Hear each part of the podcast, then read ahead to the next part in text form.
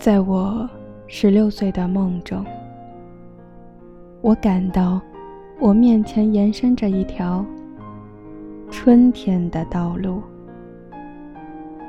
空中充满了无数望不见的振翅飞翔的身影，道路一直延伸到水连天的海上。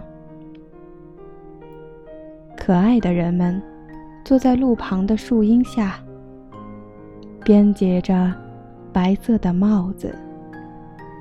风吹飘了柳絮。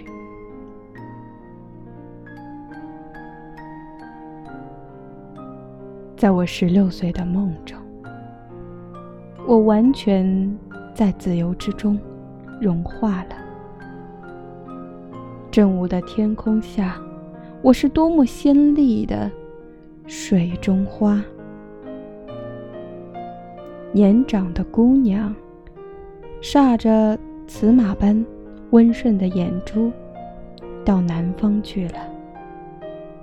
她的信来了，带来了水莲香味和海洋气息。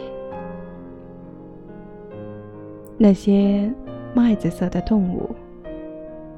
在我的牧场里，不断练习飞越彩虹。